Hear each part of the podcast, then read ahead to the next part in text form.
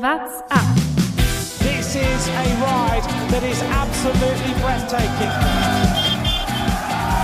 Et la victoire de San Benedge, le maillot vert. Wann kommt die Attacke zwischen Roglic und Pogacar? The absolute fury of a man who wanted the yellow jersey. I think I'm dreaming. Tourfunk, die tägliche Dosis Tour de France. Die Tour de France 2021 ist Geschichte. Der Sieger stand schon lange vor dieser letzten Etappe fest. Tadej Pogacar holt sich sein zweites gelbes Trikot in Folge. Mark Cavendish holt sich noch nicht den Rekord. Ist das vielleicht ein Zeichen dafür, ob er jetzt nochmal weitermacht oder nicht? All das müssen wir natürlich nochmal Revue passieren lassen. Wir schauen nochmal auf die Tour de France zurück, machen hier nochmal das Gesamtfazit in der WhatsApp-Folge im Tourfunk Etappe 21 2021, sehr oft das Wort 21 mit drin. Mein Name ist Lukas Bergmann und heute sind wir mal wieder in voller Besetzung, nachdem es die letzte Woche immer nur zu zweit war. Aber heute sind beide Kollegen wieder mit dabei. Thomas Gerlich.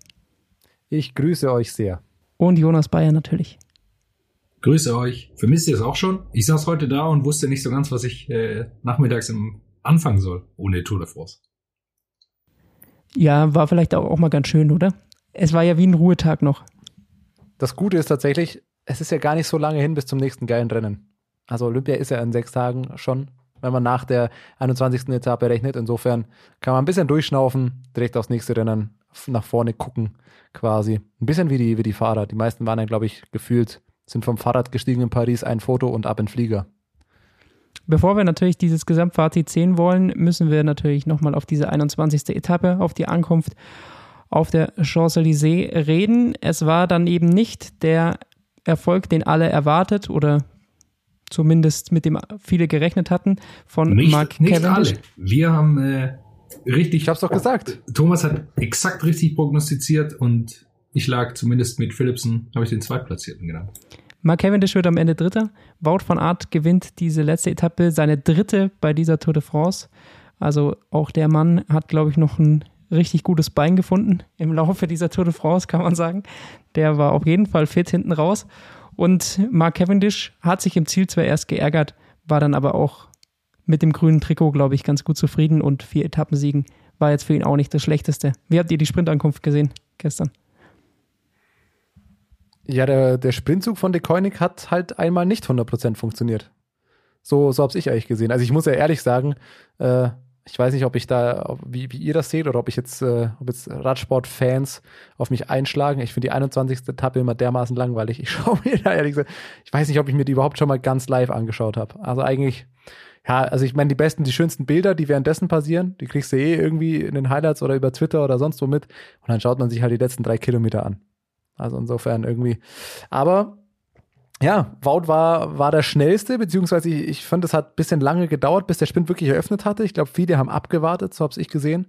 Ähm, und dann war Wout, glaube ich, gar nicht mal der endschnellste, aber halt den besten Antritt gehabt. Und es hat gereicht. Ich glaube, er hat nicht nur den besten Antritt, sondern er ist ziemlich früh losgesprintet. Ich glaube schon bei, also vor 300 Metern. Und wenn er so lang sprinten kann, dann, da kommt fast niemand vorbei, weil er das so lange halten kann, diese Geschwindigkeit. Plus, äh, Sonderlob, glaube ich, ähm, wir sprechen so viel über Michael Murkoff, aber heute war, glaube ich, der beste, heute sage ich schon, gestern war, Thomas, wir hatten am, am Sonntag schon Probleme mit der 20. Etappe mit den Tagen. Ähm, am Sonntag war der beste Anfahrer Mike Tornissen. Äh, der war sehr, sehr gut, hat er ihn reingefahren und hat dann noch, äh, ist hat so rausgenommen, dass Philipsen einen riesigen Bogen fahren musste und Cavendish so ein bisschen eingeklemmt war. Ja, Cavendish war sowieso auf der linken Seite der Bande eingeklemmt. Also eigentlich hatte die Koenig bis zwei Kilometer vor dem Ziel hatten sie ihren Sprintzug aufgebaut, sodass man gedacht hat, oh, da fahren sie wieder schön in voller Mannstärke. Und dann hatte sich das aber so ein bisschen zerbröckelt. Dann ist eben Jumbo nach vorne gefahren. Ich weiß gar nicht, welches Team war noch vorne mit dabei. Bike Exchange, die haben sie dann auch noch überholt. Und dadurch ist dann der Sprintzug so ein bisschen zerbröckelt, weil sie nicht mehr nach vorne gekommen sind und Murkoff war dann hinter Cavendish. Das war das Problem. Eigentlich sollte es andersrum sein. Und deswegen ähm, hatte dann Cavendish eben vor sich keinen seiner eigenen Fahrer mehr, der die Position hält, sondern musste sich da hinter Wout von Art einreihen und kam einfach links an der Bande nicht mehr vorbei. Und rechts war eben dann Philipsen. Also der war dann einfach sehr gut eingebaut. Und das sieht man, wenn es halt einmal eben nicht funktioniert mit so einem Anfahrer, was es dann tatsächlich ausmachen kann. Ich würde gar nicht sagen, dass es äh, falsch war, dass Murkoff hinter Cavendish war. Ich habe mir von vornherein gedacht, Kev fährt heute für Murkoff an. Das halt, hat halt nicht funktioniert. Da musste Kev doch alleine arbeiten. Dann ist es halt nur der dritte Platz geworden. Aber du bist enttäuscht ja. von Murkoff, oder? Dass er das nicht ja, nach Hause bringen ja, konnte. So ein Anfahrer wie Cavendish und dann kommt nichts bei rum. Ja, Scheiß. wirklich. Das ist natürlich, natürlich schade. Am Ende nur Platz 42 für, für Michael Murkoff. Aber naja, Cavendish hat es ja zumindest noch aufs Podium geschafft. Das ist das Trostpreis. Ich glaube, was einen großen Faktor gespielt hat, ist, dass sehr viele Teams noch versucht haben, einen Etappensieg über eine, eine Attacke zwei, drei Kilometer vor Ziel ähm, zu holen. Äh, Nils Polit ist da zu nennen, der unglaublich draufgetreten hat mit Lust, Lukas Pösselberger im Hinterrad. Und das waren alles so Attacken, die der Cornic Quickstep äh, zumachen musste. Und das kostet einfach enorm viel Kraft. Alaphilippe äh, ist schon sehr früh äh, rausgegangen und dann ist ihr Sprintzug immer kleiner geworden. Und Lukas, dann hast du es genau richtig gesagt. Dann haben die anderen Teams auch noch mal was versucht. Education First war auch noch vorne dabei. Habe ich nicht so ganz verstanden, warum die da noch mitgemischt haben. Aber gut, äh, sie haben es halt alle der Koenig so schwer gemacht und ihnen nicht die Möglichkeit gegeben, einfach ihr ganz normales Ding durchzuziehen, drei Kilometer vor Schluss mit fünf Mann da und dann äh, hätte es wahrscheinlich auch gereicht. Aber so haben sie das alles so ein bisschen zu einem äh, Sprint gemacht, der nicht so leicht planbar ist. Und ich glaube, das war am Ende der große Unterschied. Was ich ja überragend finde, wenn man das auf, der, auf die Ergebnisliste schaut, klar, viele reisen dann davor schon ab oder, oder fahren dann natürlich auch nicht mehr voll zu Ende, kommen mal hier mit 1,30, ein paar mit vier Minuten, der vorletzte mit fünf Stunden, äh, fünf Stunden sage ich schon, fünf, Stu fünf Minuten 58, der vorletzte. Und der letzte, Anthony Tougis, mit zwölf Minuten. Hat irgendwer gesehen, was der Mann gemacht hat? Hat er die Fotos schon vor der Ziellinie gemacht? Nee, der war krank. Äh, der war krank. Der äh, vor der Etappe hat er schon gesagt. Ach krass. Äh, aber er hat gesagt, er will auf jeden Fall Irgendwie. Äh, jetzt diese eine Etappe lässt er sich nicht nehmen und äh, der hat glaube ich schon, als es losging mit der ersten Überfahrt äh, der Ziellinie mit UAE vorne dran, ähm, ist er schon dann zurückgefahren. Also, also der, dem ging's. Ist natürlich gut. nicht schön, dass es ihm nicht gut geht, aber auf der anderen Seite so alleine ein bisschen am Champs Élysées rumfahren. Also ich weiß nicht, wie schlecht es ihm ging, aber vielleicht auch ganz entspannt eigentlich. Also, er, ja, aber er sah wirklich nicht gut aus. Ah, also der, ah, der Arme. Vor allem ist ja, also bei dem weiß man ja, der ist so ein guter Fahrer, vor allem auf, im Flachen auch. Äh, wenn der da zwölf Minuten kassiert, da ist, äh, dafür ist er viel zu gut. Reggie Porter hatte Probleme. Ich glaube, der, da lag es nicht an der Krankheit, sondern das ist einfach nur Kopfsteinpflaster und flach. Das ist für, für die meisten Bergfahrer dann kein Spaß.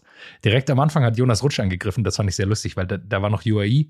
Ähm, hatten sich aufgereiht für die Fotos noch und dann äh, geht das Rennen ja quasi los mit der ersten Überfahrt. Hat, früher gab es früher Attacken auch noch, jetzt macht man das so. Und da hat Jonas Rutsch dann angegriffen, das war äh, sehr lustig zu sehen. Er hat äh, auch das Selbstvertrauen gehabt, direkt anzugreifen als erster aus dem Peloton. Ich warte wirklich irgendwann mal auf den Tag, wann es irgendwann mal vielleicht schafft, dass es im Champs-Élysées nicht zum Massensprint kommt.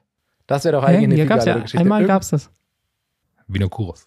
Vinokurov. Erinnert man sich natürlich nicht ganz so gern zurück daran, ja, aber. Das ist nicht passiert. Ja. ist rausgestrichen wieder. Ja. Aber, ähm, Ja, dann lass uns über Wout reden, oder? Ja, kommen wir gleich dazu. Oder? Ich würde gerne noch ganz kurz was einstreuen, denn am Anfang der Etappe waren natürlich die Bilder, die klassischen, die man immer sieht. Die Trainingstiere haben sich auch vorne mal versammelt, dann natürlich irgendwelche Landsleute, die zusammen auch noch ein Foto abstauben wollen. Aber für mich ein ziemlich schreckliches Foto, war das das Sieger, also das Teams mit dem Sieger, nämlich das Team UAE. Und da kommen wir gleich zur ersten Kategorie.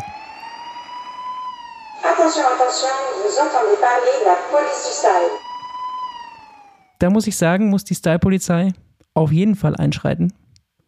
Habt ihr das gesehen? UAE Nein, hatte ein extra, ein extra Trikot für diese letzte Etappe mit einem gelben Bruststreifen. Fandest du so schlimm? Ich fand das eine Katastrophe. Also, die waren ja nicht Siegerteam. Das war ja Bahrain Victorious, hatte ja die Teamwertung gewonnen. Also warum fährt da das komplette Team mit so einem gelben Streifen rum und dann haben sie so am, am Lenker hatten sie so ein bisschen was Gelbes, auch so eine Mischform. Hat mir gar nicht gut gefallen, muss ich sagen. Ich muss tatsächlich sagen, ich fand es fast schöner als das Original, also das eigentliche Teamtrikot. Das hatte nicht mehr diesen, äh, roten Bruststreifen und noch diese ganz große Fahne da aus den Emiraten irgendwo mit dran, sondern es war einfach ein, also ich, ich, muss gestehen, ich finde es fast schöner als das normale Trikot. Es ging so ein bisschen in, in, Spa in spanisches Meistertrikot ohne, ohne Rot. Ja, vielleicht so ein bisschen. Was ich natürlich fast noch krasser finde, sind natürlich diese gelben, so ich sehe es jetzt nämlich gerade, die gelben Sonnenbrillen, die fast so wie Goldbrillen aussehen. Also das, das hätte ich gerne live gesehen, aber die sehen natürlich ein bisschen, bisschen protzig aus. Aber so, ja, keine Ahnung. Ich finde, wenn du da sagst, du bist das Team, das den, das den Gesamtsieger stellt, finde ich, muss ich sagen, finde ich das schon in Ordnung, dass du irgendwie so ein gelbes Detail da irgendwie äh, mit drauf machst. Ja, warum nicht? Also die Vielleicht sie Koenig hatte einfach nichts gefeiert, dass Grünes sie- am dass Rad. sie- ja, da stand es aber auch noch nicht fest, muss man sagen. Ja, Also unter Umständen hätte Matthews das Grüne noch holen können. Ähm, und ich, das wäre sehr lustig Aber- gewesen. Musst du dir das mal vorstellen. Die fahren, kommen da alle mit grünen Rädern an und am Ende geholt's Matthews. Ineos, Ineos früher Sky hat das auch immer gemacht und für mich als Ja, genau. großer Fan so des gelbes Lenkerband oder sowas doch dann, Ja, oder? und auch, auch Trikots. Die hatten immer diesen Streifen, war dann auch in Gelb. Ähm, Im Grunde sah es fast aus wie das UAE-Trikot. Und für mich als Fan des großen VfB Stuttgart ist natürlich ein Brustring Oh immer, immer ein Erfolg. Also da will ich nichts dagegen ankommen lassen. Ah, ja, okay. Vielleicht haben sie auch einfach nur gefeiert, dass sie eins der vier, also eins der wenigen Teams waren, die einfach zu acht ins Ziel gekommen sind. Das muss man auch mal feiern. Weil es gab nicht so viele Teams, die in kompletter Mannschaftsstärke angekommen sind. Nur Kofidis, De Koenig, UAE und Education First. Davon hatte UAE wahrscheinlich mit am meisten zu feiern. Aber wenn wir bei solchen Sachen schon sind, was ich dann tatsächlich ganz gut fand, äh, klar, die machen das natürlich auch medienwirksam und so weiter, aber dass äh, die drei Slowenen nochmal die Startnummer von Primoz Roglic äh, quasi irgendwie dabei hatten und nochmal noch mal da dahin gewunken haben, könnte man vielleicht sagen, gut, freut er sich darüber, wenn der große Konkurrent, der dann die Tour gewonnen hat, irgendwie seine Nummer hochhält, so, hm, aber ich finde, die Geste zählt, also das fand ich tatsächlich eigentlich eine, eine coole Idee.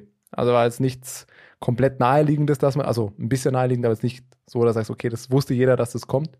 Also das fand ich eigentlich eine, eine ganz coole Geste, wäre für mich eher ein Ausreißer. Vielleicht ein bisschen übertrieben, ehrlicherweise. Äh, Ich fand es ein bisschen übertrieben. Also es war eine nette Geste, aber sonst kennt man das doch nur, oder? Wenn einer im Koma liegt oder so. Also, äh, Also sehr schwer verletzt ja, ist, also da ist jetzt ja, der hat ja keinen Kreuzbandriss oder so davon getragen, wo jetzt ein Jahr ausfällt. Aber gut, so will ich jetzt ihnen auch nicht vorwerfen. Dass die Slowenen so gute Fahrer haben, äh, müssen sie vielleicht auch feiern. Ist ihnen halt leicht gefallen, ne? Mit Pogi, Gesamtklassement, Mohoric, zwei Etappen. Also die können halt schön und gerne an den, an den einen Kollegen denken, der daheim sitzt und vielleicht schon gar nicht mehr zuschaut. Die haben natürlich leicht reden dann, ja. Aber ich fand's cool. Dann äh, müssen wir noch was zur, zur 21. Etappe sagen. Klar, wir müssen noch über Wort von Art sprechen, aber das geht ja dann fast schon wieder ins Gesamtfazit mit rein. Äh, wo fangen wir an beim Gesamtfazit? Fangen wir mit den Etappensiegern an. Gehen wir aufs Gesamtklassement als erstes. Was ist euer Wunsch? Lass doch erst die, die Klassements durchgehen, oder? Da machen wir das doch so. Fangen wir doch mit dem gelben Trikot an, wenn wir gerade schon beim Siegerteam UAE waren oder beim Sie Team, das den Sieger stellt mit Tadej Pogacar. Es war von Anfang bis Ende eigentlich immer klar, wer diese Tour de France gewinnen wird, glaube ich. Also nachdem Roglic dann gestürzt war. Also ich habe danach nicht mehr wirklich dran gezweifelt und muss man dann aber auch sagen, wie Pogacar es durchgezogen hat und wie das Team vor allem ihn unterstützt hat dabei, hat mich dann nochmal beeindruckt. Also es war zwar zu erwarten, aber die Art und Weise war trotzdem nochmal beeindruckender, fand ich. Ich, ich würde da gern zwei Punkte äh, machen. Das, also, ja, es war sehr früh irgendwann abzusehen, dass Pogacar die Tour gewinnt. Es war eigentlich von vornherein klar, es äh, kann nur noch passieren, wenn er stürzt oder krank ist oder wie auch immer. Und das ist ein Punkt, den man an der Stelle mal diskutieren kann. Ich, ich weiß nicht, ist Tadej Pogacar schon jemals irgendwo gestürzt? Er fährt jetzt noch nicht so lange, aber gefühlt gerade bei einer Tour, wo so viele Fahrer stürzen und es gibt ja den einen oder anderen Fahrer, der leider, leider Gottes hin und wieder mal stürzt.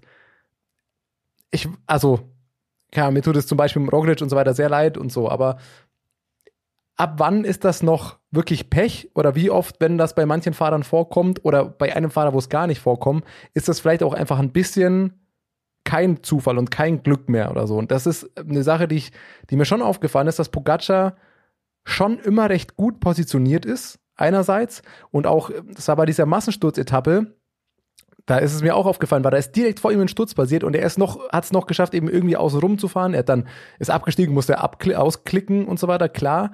Aber ich finde, es ist eine Diskussion wert, ob Pogacar auch einfach nie stürzt und ob das auch einfach ein Stück weit Bikebeherrschung, Reaktionsvermögen, Positionierung, was auch immer ist, ähm, die man an der Stelle auch mal hervorheben kann, weil alle über vieles andere hat man bei Pogacar ja schon gesprochen.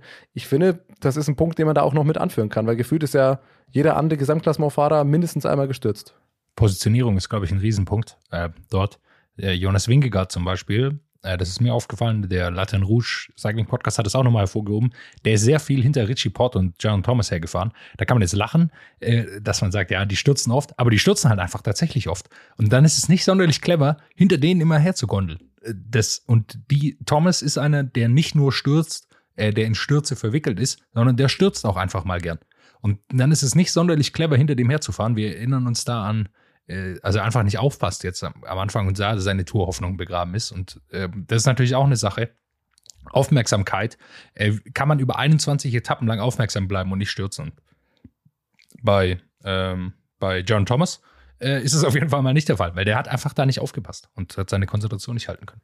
Und da kann man nicht nur lachen, das ist tatsächlich im Feld auch ein Thema. Also das ist mir auf der Etappe, die Sepp Kass gewonnen hat, aufgefallen, wo Ineos dann, wo sie die beiden Fahrer zurückgeholt haben und dann das Tempo gemacht haben, da in dieser Abfahrt. Ähm, wir erinnern uns, ne, falsche Martin und so weiter. Da ist es schon aufgefallen, das kann man sich echt nochmal anschauen. Da haben ja Ineos-Jungs Tempo gemacht und achte mal auf die Fahrer dahinter. Die, ah, die halten bei Garen Thomas Abstand oder fahren leicht versetzt neben ihm. Kein Scheiß. Schau dir das nochmal an.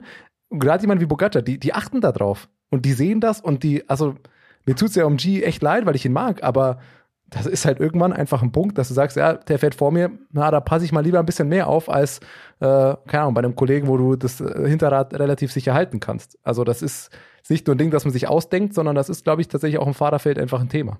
Und ehrlicherweise hat Ineos genau deshalb seine größte Chance oder seine größte Stärke einfach verspielt, das Team, weil zwei von drei Kapitänen einfach auch gestürzt sind und äh, dann nicht mehr mittun konnten. Am Ende hatten sie nur noch Carapaz, der da im Reichweite des Gesamtklassements war und John Thomas, der, glaube ich, schon, Bradley Wiggins betont es immer wieder, dass der eigentlich der Kapitän war. Sie hatten ihn vorgesehen als Kapitän für, für die Rundfahrt und der ist dann so oft gestürzt, dass er, dass er da nicht mehr mittun konnte. Naja, gut, er ist vor allem ein, einmal halt schwer gestürzt, wo er sich die Schulter ausgekugelt hat. Also es war jetzt auch nicht so, dass er nur am Boden lag, aber er hatte halt diesen schweren Sturz, an dem er aber auch selber natürlich ähm, ja, Ja, das war seiner. schuld war. Das war seiner. Das war einfach sein, sein Sturz, genau. Das war, das ist zum Beispiel, das war kein Pech. Nee. Aber ich Aber muss trotzdem schon sagen, auch ist Pech, es, aber äh, ja, Ja, ist halt natürlich, seiner. aber Er muss halt auch ein Stück. Unvermögen einfach, ja. Klar ist, äh, kann man das jetzt äh, Pogacar auf jeden Fall äh, positiv auslegen. Also er hat sicherlich da ein sehr gutes Näschen für. Was Position anfahren äh, oder Position fahren geht, war es bei der Tour de France nochmal deutlich besser als, besser als bei der vergangenen Jahr im September, wo er doch mal auch bei Windkanten oder bei der einen Windkanten-Etappe da seine Probleme hatte, weil er eben nicht in Position war und nicht so aufmerksam. Also ich glaube, er hat da auch nochmal jetzt dazugelernt mit einem Jahr mehr Erfahrung und das Team war einfach auch nochmal stärker. Das muss man einfach ganz klar sagen. Die haben ihn einfach super rausgehalten und es war wirklich beeindruckend zu sehen, wie stark UAE inzwischen ist. Und also genau, das Team ist auch ein Punkt und gerade das, was du sagst, er ist halt seitdem auch mehr in World Tour Rennen auch in der Spitze gefahren, auch bei den Klassikern teilweise ja und äh, äh, bei ein Wochen Rundfahrten, dass der hat einfach, muss ich sagen, er ist so jung. Allein diese Statistik vor zehn Monaten hat Tadej Pogacar noch keine einzige Tour de France Etappe gefahren. Mittlerweile hat er zwei Gesamtklassements in Folge gewonnen und dabei was fünf Etappensiege, sechs Etappensiege, keine Ahnung.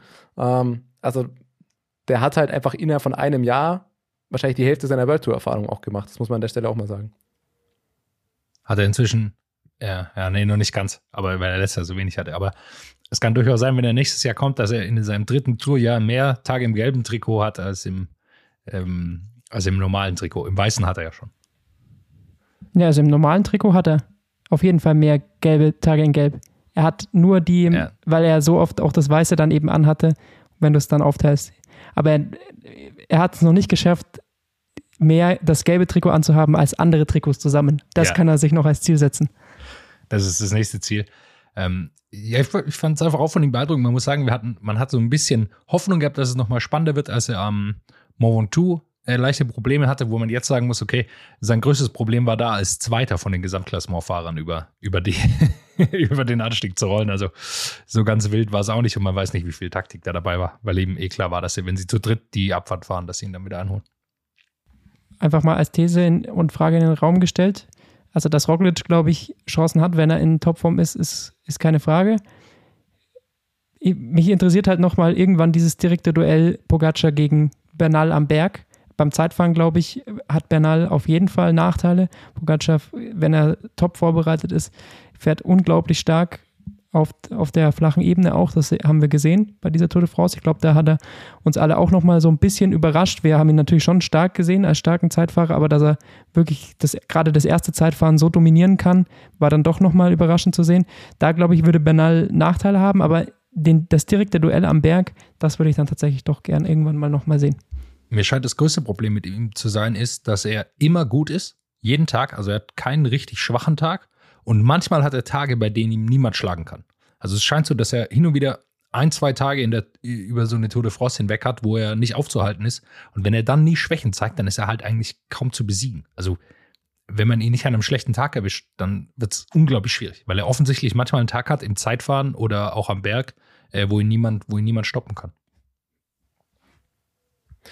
Ansonsten, ich glaube, über Pogacar haben wir auch während den letzten Wochen viel gesprochen. Wenn man das Gesamtklassement noch anschaut, keine Ahnung, ich würde jetzt sagen, vielleicht mal auf die Top 10 beschränken. Noch zwei, drei Namen, klar, Jonas Wingegaard, brutale Tour gefahren, so jung wie er ist, auch für seine erste Tour de France. Also das war schon saustark, auch wie gut er einfach im Zeitfahren ist für seine nicht mal 60 Kilo. Das war brutal. Ben O'Connor im Gesamtklassement auf Platz 4 ist eigentlich die größte Überraschung der Tour im Gesamtklassement. Oder habt ihr irgendeinen, der, also äh, vor der Tour, lasst Leute die Top 10 raten, hätte wahrscheinlich kaum ein Mensch oder Top 5, Jonas, wir hatten es äh, schon mal besprochen, wahrscheinlich kaum ein Mensch Ben O'Connor auf Platz 4 gesetzt oder Top 5 oder Top 10 gesetzt. Also das ist schon brutal. Das ist richtig. Da hat tatsächlich meiner Meinung nach die Konkurrenz ein bisschen diese eine Etappe nach Tinje hoch verschlafen. Also da hat ja O'Connor extrem viel aufgeholt und dafür ist er dann einfach zu stark, dass wenn er quasi danach sich einfach an die Favoriten dranhängen konnte und da mitkämpfen konnte, dann nimmst du dem nicht mehr so viel Zeit ab. Und er hat aber da so extrem viel dann rausgeholt gehabt, dass das echt sehr, sehr bitter war für die, für die anderen Teams, ähm, dass sie eben da UAE alleine arbeiten lassen haben und eben an diesem Tag nicht unterstützt haben. Und UAE war das aber halt dann auch ziemlich egal. Und von dem her war das genau das Problem und der Vorteil natürlich dann für Ben O'Connor meiner Meinung nach. Klar, er fährt unglaublich stark und hat sich das auf jeden Fall verdient, hat aber auch ein bisschen von der Rennsituation profitiert, von diesem einen Tag. Ab, absolut, aber er hat auch eine unfassbare dritte Woche gehabt. Also er ist auf der ähm, Etappe, den Col de Porté, Bergankunft, wird er Fünfter vor Keldermann, vor Rigoberto Uran, vor Enric Mas, vor Luzenko und so weiter. Also er hat auch, und er hat ein okayes bis gutes Zeitfahren gezeigt.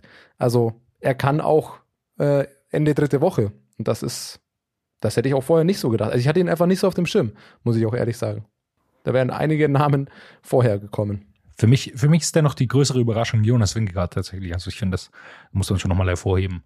Äh, erste Tour de France für ihn, äh, zweiter Platz. Ähm, der ist zwar schon 24, man vergisst es immer, er sieht auch jünger aus, glaube ich, aber er spielt auch gar keine Rolle, wie alt er ist. Erste Tour de France und direkt auf Platz zwei.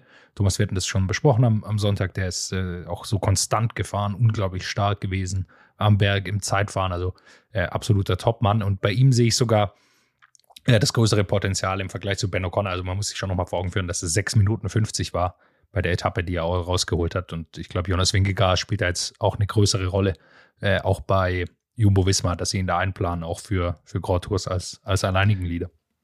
Bei Wingegaard ist es halt auch diese besondere Situation in einem Team, das nur mit vier Fahrern ins Ziel kommt, das so zu retten, auch über ein gutes Zeitfahren und so weiter. Das ist eigentlich ein bisschen, wenn man sagt, er ist best of the rest, ist das fast so ein bisschen eine Geschichte wie Theo gegen Hart letztes Jahr beim Giro. Also einer, ne, der eigentliche Kapitän scheidet aus und dann hält er sich lange und dann merkt man irgendwann, hey, sag mal, der hat das Zeug hier eigentlich auch das Ding zu gewinnen. Klar, nehmen wir mal raus, aber das ist schon, schon eine ähnliche Geschichte. Und gerade mit einem Team, Pogacar, klar, UAE sind komplett gewesen, haben ein starkes Team, haben ihn gut unterstützt. Das muss man bei Wingegaard dann auch einfach sagen. Der ist hinten raus, hat er das relativ viel auch alleine gerichtet einfach. Zu Jumbo Wismar möchte ich gerne noch äh, zwei Sachen sagen. Zu Jonas Wingegaard natürlich allen voran. Äh, unglaublich stark. Ich bin froh, dass es sich am Ende nicht gerecht hat, dass er warten musste auf Primus Roglic und bei dieser Etappe fast eine Minute, glaube ich, auf Pogacar verloren hat. Das muss, darf man auch nicht vergessen. Das war auf dieser dritten Etappe, wo eben Roglic gestürzt war. Und dann ist natürlich die Frage, wie geht es bei Jumbo Wismar jetzt weiter?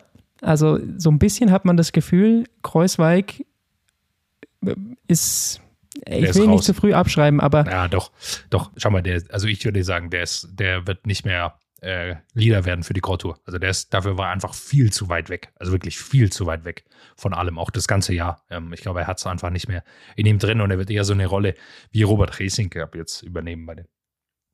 Und dann hast du jetzt natürlich noch Sepp Kass, wo es vergangenes Jahr dann hieß, ja, den könnte man vielleicht mal zum ähm, Leader noch ausbilden. Er hat jetzt dieses Jahr dann in der dritten Woche auch wieder stark performt, aber was glaubt ihr, auf was für eine Karte setzt jetzt äh, Jumbo die nächsten Jahre? Also, dass Roglic natürlich noch immer Leader Nummer eins ist, ist, glaube ich, unumstritten, weil das ist, glaube ich, der einzige, der gerade in der World Tour so wirklich gesehen wird, der Pogacar challengen kann.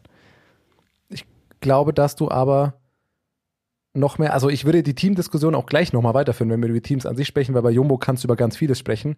Aber rein auf diese Kapitänsfrage oder wie man da reingeht, ich glaube, dass Jumbo dann vielleicht nochmal mehr mit einer Art Doppelspitze auch auch fahren kann und dass du das einfach, ja, du siehst es, es kann immer sein, dass einer ausfällt, es kann immer einer einen schlechten Tag hat und dann vielleicht sich noch mehr darauf fokussiert, zwei Leute gut platziert zu haben und jemand wie Wingegaard oder so dann halt nicht mehr hier auf Roglic warten lässt, sondern sagst, okay, du hast zwei Leute und wenn dann jemand warten muss, dann ist es jemand anderes. Dann ist es Sepp Kass, dann ist es, was weiß ich wer, aber es darf dann nicht mehr einer wie Jonas Wingegaard sein und Kass, ja, sehr, sehr starker Helfer, sehr guter Fahrer für die dritte Woche, aber wir haben es ja jetzt auch bei gerade Anfang des Jahres in den ein Wochen Rundfahrten gesehen. Ein Gesamtklassementfahrer sehe ich in ihm ehrlich gesagt nicht. Ich glaube, er wird weiter in der Rolle des Edelhelfers bleiben.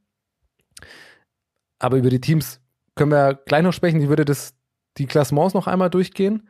Ein Namen, den ich äh, gerne besprechen will, nicht mal, weil er von meinem Lieblingsteam kommt, aber weil das ein bisschen so eine, so eine Diskussion ist, wo ich mir dachte, Alexei Luzenko, hat es sich gelohnt, den zum Gesamtklassementfahrer zu machen oder mit ihm aufs Gesamtklassement zu fahren, wenn am Ende sowas wie, also klar, klassische Diskussion, die du nur im Nachhinein führst, wenn du es eh schon weißt, lohnt sich ein Platz 7 im Gesamtklassement mehr als vielleicht ein Fahrer, der so gut ist, dass er vielleicht auch zwei Etappen hätte gewinnen können.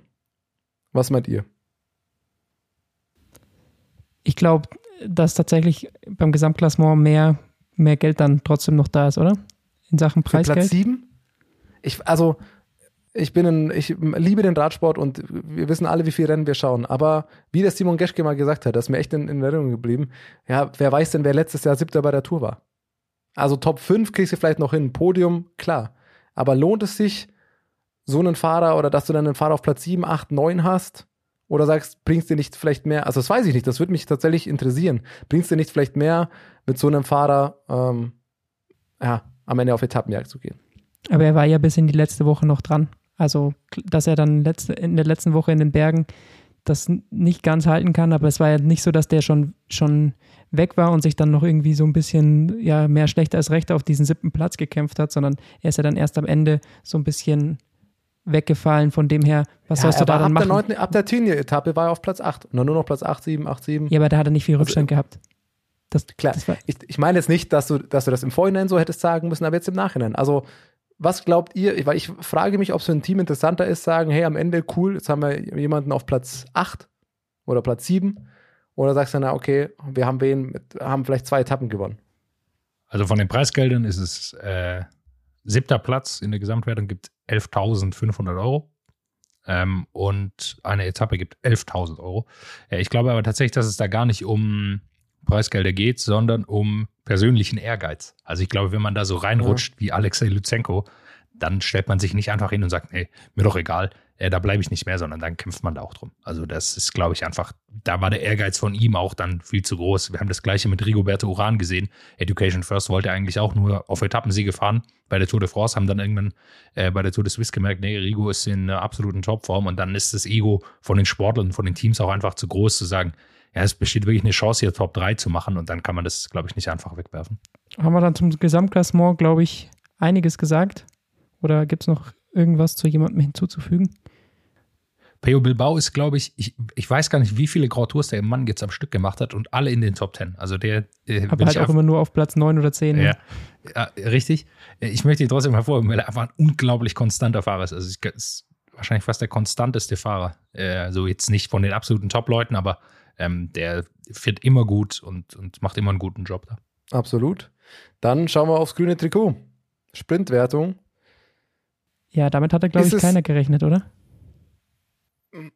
Nee, aber Ja, was heißt keine? Also, Da würde ich ja, uns, nee, nee. da würde ich uns, glaube ich, mal in die Pflicht nehmen. Ich glaube, wir haben uns einfach auch nicht so ganz damit auseinandergesetzt, wo die ganzen einzelnen Sprintwertungen sind. Ähm, wenn man jetzt im Nachhinein draufschaut, hätte man es auch erahnen können, dass ein klassischer Sprinter das wird. Das ist jetzt Kev wird, okay. Aber ähm, sie haben die Sprintwertung meistens vor die Berge gesetzt, was dann immer dafür spricht, dass, ähm, dass ein klassischer Sprinter das wird. Äh, Dass Cavendish das wird, hätten hätte ich jetzt auch nicht mitgerechnet, aber ähm, Ja, aber Kev hat, ja, genau, ja, sorry. ja, genau. Also ich, ich hätte einfach nur nicht gedacht, ähm, ich da muss ich sagen, da habe ich mich nicht so vorbereitet. Da habe ich gedacht, ja, der wird schon viel Sprintwertung hinter Bergen und dann macht's halt Saga. Das Ding ist halt, du hast halt, also er hat es gewonnen, weil er einfach vier Etappensiege holt. Also wann holt ein Sprinter, also keine Ahnung, klar, Kittel und so weiter haben wir, haben wir alle im Kopf. Aber wenn man jetzt mal die letzten Jahre, die letzten beiden Jahre anschaut, dann hat er, wie viel hatte Caleb? Immer zwei oder drei sowas? Und damit wäre es schon eng geworden. Und ich, äh, Kev in allen Ehren, klar ist er stark gefahren.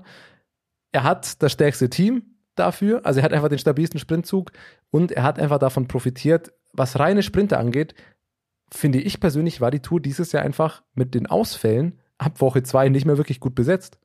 Also ich muss einfach sagen, Kev hatte auf der, auf der Linie am Ende tatsächlich mit Wout mit den stärksten Konkurrenten, aber ansonsten, ich, also jemand wie Michael Matthews, Colbrelli, Philipsen, in einem Massensprint sind die einfach, sind die einfach keine Weltklasse-Sprinter. Da fehlen dir Leute wie Caleb Ewan, wie ein Sam Bennett, gut, der wäre jetzt das, dasselbe Team gewesen. Vielleicht auch mal ein Sagan, der da regelmäßiger noch in die Top 5 reinfährt, wie auch immer. Auch ein Ackermann oder so. Klar ist jetzt kein, kein überragendes Jahr gefahren, aber boah, ich glaube, bei der Konkurrenz hätte auch Ackes da nochmal äh, gut vielleicht was, vielleicht was zeigen können. Ähm, am Ende, klar, Arno Demar, eigentlich ein guter Sprinter, de- dessen Sprintzug war ja von Anfang an irgendwie kaputt. Also gefühlt hatten wir einfach keine, also hatten wir nicht viele wirklich gute Sprinter bei der Tour mehr. Ich so glaube, sehe es ich ehrlich ich glaube, drei der besten vier sind einfach nicht mehr dabei gewesen. Also äh, Tim Merlier, darf man nicht vergessen, der hat sich verabschiedet noch in der ersten Woche, der hat auch eine Etappe gewonnen. Und äh, beziehungsweise der ist ja auch nur auf eine Etappe gefahren, danach sind sie für Philipsen gefahren. Ähm, genau, Demar war nicht in Form, Jun fällt aus und dann wird es leichter, aber ich würde Cav schon in der, in der Form, in der er war, war er schon einer der Top 4 Sprinter äh, und glaube ich, hat es verdient gewonnen mit den ganzen Einschränkungen, die du gesagt hast, Thomas. Was macht Wout van Aert? Geht er irgendwann mal aufs grüne Trikot? Also er Wenn, kann ja er auf sowohl das. Bergtrikot, er kann ja. Ja. aufs Bergtrikot und aufs grüne Trikot gehen. Gleichzeitig, das haben wir ja gesehen. Also er ist in beiden Wertungen unter den Top 5, oder? Am Ende gelandet. Ja. Ja, es ist, also die Frage kann man sich wirklich mal stellen. Was, was hast du mit dem Mann vor? Also ist er zufrieden? Ist es für Jumbo Visma okay, wenn er einfach seine drei, vier Etappen pro Tour gewinnt? Ist ja, ist ja sensationell. Wenn wir bei den Teams nachher kommen, ich habe es schon bei uns in die WhatsApp-Gruppe geschrieben. Es ist, man muss es einfach sagen, keine komplett wilde These, dass Jumbo Visma alle Trikots sich holen kann. Du kannst mit Wout theoretisch, und es ist nicht wild, also natürlich ist es nicht das wahrscheinlichste Szenario, aber du kannst mit Wout aufs Grüne und aufs Bergtrikot gehen. Absolut. Und er könnte beide holen. Ist wirklich die Frage, wie ernsthaft man das versucht, weil es lief jetzt natürlich schon sehr viel gut, auch dass er, dass er das Teilfahren nochmal gewinnt, stark, aber ja, er ist für einen Sprint-Etappensieg ist er gut. Mich würde es halt interessieren, wenn, wie, was passiert, wenn er das von Anfang an macht. Weil wir hatten auch ein paar Sprints, wo er mal nicht Vollgas mit reingehalten hat. Äh, er hat natürlich auch hier und da mal eine Etappe, wo er tendenziell vielleicht eher die Beine hochlegen konnte ähm, und sich dann einzelne Etappen raussucht, die man, die er gewinnen kann, zum Beispiel die Mont Ventoux-Etappe. Da ist natürlich die Frage, wie fährt er so eine Bergetappe, wenn er in zwei Massensprints schon voll reingehalten hat? Wie frisch sind dann die Beine noch? Also das ist ja, das muss man da schon auch mit dazu sagen, aber ich fände es geil, wenn sie es mal versuchen würden. Also zumindest geh auf ein Trikot. Ja, ich weiß nicht, er geht halt immer nur in die Massensprints rein, wenn er die Chance sieht, dass er was gewinnen kann. Nur dann hält er mit rein und ansonsten ist es ihm egal. Also er fährt halt nie so, dass er dann noch die Punkte holt. Auch bei Sprintwertungen ist es ihm dann eher egal, wenn er da im Feld rum, rumfährt. Also ich weiß nicht, vielleicht ist, reicht es ihm auch einfach, dass er halt in der Klassiker-Saison der Kapitän ist und bei der Tour dann äh, seine paar Optionen kriegt, aber sich da dann auch als Helfer einreiht, um quasi das zurückzugeben ans Team, was er halt während dem kompletten Frühjahr genießt. Vielleicht ist auch das seine Philosophie. Ähm, kann natürlich auch sein. Er ist natürlich einfach im falschen Team. Also dafür, dass er, er könnte sicher fünf Etappen gewinnen, so wie er aktuell fährt, wenn er in einem anderen Team wäre. Also wäre jetzt, keine Ahnung. Er braucht ja offensichtlich auch gar nicht so viel Unterstützung. Also wenn er Gibt es denn kein belgisches Team, das hauptsächlich auf Etappensiege geht? Aber dafür Ja. ist er, glaube ich, zu teuer. Ja, ich glaube auch, dass er dafür zu teuer ist. Aber ey, wenn er jetzt äh, rein hypothetisch, wenn er in einem Team wäre, wo er einfach machen kann, was er will, er braucht jetzt nicht so unglaublich viel Unterstützung für die meisten Sachen. Ähm, Ja, dann könnte er auch vier bis fünf Etappen gewinnen und ähm, äh, Trikot holen. Aber ja, am Ende weiß ich nicht, ob ihm das, das grüne Trikot reizt ihn wahrscheinlich mehr als das Bergtrikot. Oder einfach er hat den Ehrgeiz zu sagen, komm, das versuche ich jetzt einfach mal Bergtrikot und grünes Trikot. Ja, ich glaube, beide Trikots Wenn eine sind lustige ein Kombo, oder? Szenario, wo zu, wo sehr, ich fände es mega geil, aber wahrscheinlich ist es eine Taktik, die zu viel Risiko beinhaltet, dass du dann komplett aufplatzt und dann halt irgendwie nichts holst. Aber ich fände es schon geil, wenn äh, Jumbo Visma ihm auch nächstes Jahr vielleicht mal die Freiheiten geben würde und sagen, alles klar, auf eine Wertung fahren wir jetzt wirklich auch. Aber das die nächste Frage, hm, Das sehe ich nicht dann kommen. wird er vielleicht doch nur die auf Zweiter. ein Trikot sehe ich auch nicht und das kommen. ist das Gelbe. Das ist bei denen in der DNA verankert einfach. Das, die müssen das jetzt Aber gut. irgendwann mal gewinnen. Ja. wenn am Ende drei, vier Etappensiege dann für Wout von Aert rausspringen, ist er vielleicht damit dann auch zufrieden. Und vielleicht mal das gelbe Trikot trägt, wenn er äh, sowas wie den Thunderpool macht oder wie auch immer. Ähm, ja. Ansonsten, Lass mich noch, Zur die Verrücktheit muss man ja? wirklich noch mal rausstellen. Also wir haben immer Späße darüber gemacht, dass er eine Berg, dass er, ja, der kann ja eine Bergankunft, einen Zeitfahren und einen Sprint gewinnen. Und das hat er jetzt einfach gemacht. Also er hat es einfach er gemacht. kann's wirklich. Und er kann offensichtlich jede Etappe gewinnen, die er sich vornimmt und sich gut fühlt. Das ist äh, verrückt. Sowas ist, äh, ich glaube, die, die Recherchen waren immer Bernard Hinault war der Letzte, der äh, das gemacht hat. genau. Das ist schon eine Weile her. Gehen wir weiter zu den nächsten Klassements. Ich glaube, über das Bergtrikot haben wir schon uns ausführlich unter, über, unterhalten, die komplette letzte Woche, dass das tatsächlich ja, ein, schwierig, schwierig noch zu Ja, bewerten ist. Muss man, muss man da was, muss man da was an, an der, am Reglement umstellen? ja, bei ich, Bergankünften ich find, doppelte Punktzahl zu vergeben, weiß ich nicht. Ob das Sinn macht, weil da sind meistens GC-Fahrer einfach dann bei Bergankünften sich zu sicher, dass sie diese Etappe gewinnen können und da ist das Rennen dann auch meistens recht gut zu kontrollieren, zumindest wie es jetzt der Fall war, dass eben lange vorher es flach war und dann erst die Bergankunft kommt. Dann ist es natürlich einfach schwierig, wenn du da dann doppelte Punkte vergibst, dann holt es halt Pogacar im Vorbeigehen. Also wenn sie es tatsächlich so machen, dass man auch da oben nur die einfache Anzahl kriegt an Punkten, dann wäre meiner Meinung nach das äh, deutlich besser. Aus meiner Sicht muss es halt belohnt werden. Also es muss doch belohnt werden, den, der, den Kampf, den Michael Woods und Wout Pools da geleistet haben. Also es ist ja unglaublich hart, wie die dafür gefahren sind. Pogacar ähm, hat- er hat auch ein, zwei Punkte äh, sich extra dafür nochmal nach vorne geschoben im Feld. Also er hat es, glaube ich, schon auf dem Schirm gehabt. So ganz zufällig war es dann auch nicht. Aber äh, ich finde, es sollte einfach belohnt werden, dieser Kampf da auch ums Bergtrikot. Einfach, weil es das Rennen auch spannender macht. Also sonst ist ja auch ein bisschen kacke, wenn da alle die gleichen Trikots gewinnen. Ich wäre dann ein Wout Pools oder Michael Woods, äh, die hätten sich das ja aus meiner Sicht absolut verdient gehabt. Äh, da auch das oder die anderen, oder die anderen Bergwertungen ein bisschen höher stufen. Das wäre vielleicht die Möglichkeit zwei, dass du sagst, okay, weil diese Or-Kategorie, meistens hast du ein Bergfinish an einer hohen Kategorie und wenn das so viele Punkte gibt, dann gewinnt ja der Gesamtklassementfahrer und Wout Puls, die sind auch viele ja, Berge der ersten Kategorie mal zwischendurch und so weiter gefahren. Vielleicht muss man da ein bisschen was ändern, ich weiß es auch nicht, aber ähm, so wie es jetzt ist, ist es halt irgendwie ein bisschen, muss ja auch aus Veranstalter-Sicht sagen, einfach ein bisschen lame. Wenn du sagst, du hast hier ein Trikot und das gewinnt halt einer Das wird auf den letzten drei Etappen nie, nie jemand an. Also gerade auf den Ja. letzten drei Etappen, wenn es auf der Chance die See fährt, keiner im Bergtrikot rum. Oder? Wer ist da? Doch, der, Doch, äh, Wout Puls ist doch gefahren. Ah, okay. Ja, ah, stimmt. Das hat muss, auch das muss Pogacar noch jemand sein anhaben. Trikot auch ja, unterschrieben. richtig, ja, das muss schon jemand anhaben. Aber hat es halt irgendwie, also ich finde das ja auch ganz nett, dass diese Trikots dann rumfahren, aber ich finde das auch bei Wingegaard im Weißen, das ist immer so ein bisschen, ja, okay, der hat jetzt halt, aber hey, ist es eigentlich nicht, das ist so das klassische Ding, erkläre jemand, schau mit jemandem Radsport, der nicht oft zuschaut und erklär ihm das. Der denkt sich auch, hä, was, wie, irgendwie, ähm, ja, das ist immer so ein bisschen, Ich habe, Weiß nicht. du hast es schon gesagt, die Differenz ist einfach zu groß, oder Thomas? Äh, erste Kategorie Berg gibt 10 Punkte und diese Or-Kategorie Finishes gibt dann 40. Also da ist einfach die Differenz viel zu groß. Deshalb glaube ich, diese doppelte Ja. Punktzahl einfach abschaffen. Äh, dann ist es ein fairerer Kampf, weil äh, am Ende ist Wout Pools einfach davon abhängig, ob UAE Lust hat, hinterherzufahren. Und wenn die Lust haben, hinterherzufahren, dann gewinnt halt nicht äh, Wout Pools. So ist es dann. Äh, deshalb ist es ein bisschen merkwürdig. Oder äh, was, also was ich ja auch noch äh, schon einmal angesprochen hatte, ich fand die Tourplanung dieses Jahr dahingehend einfach ein bisschen schlecht geplant, dass du in Anführungszeichen nur drei Bergankünfte hast und zwei direkt hintereinander in der dritten Woche.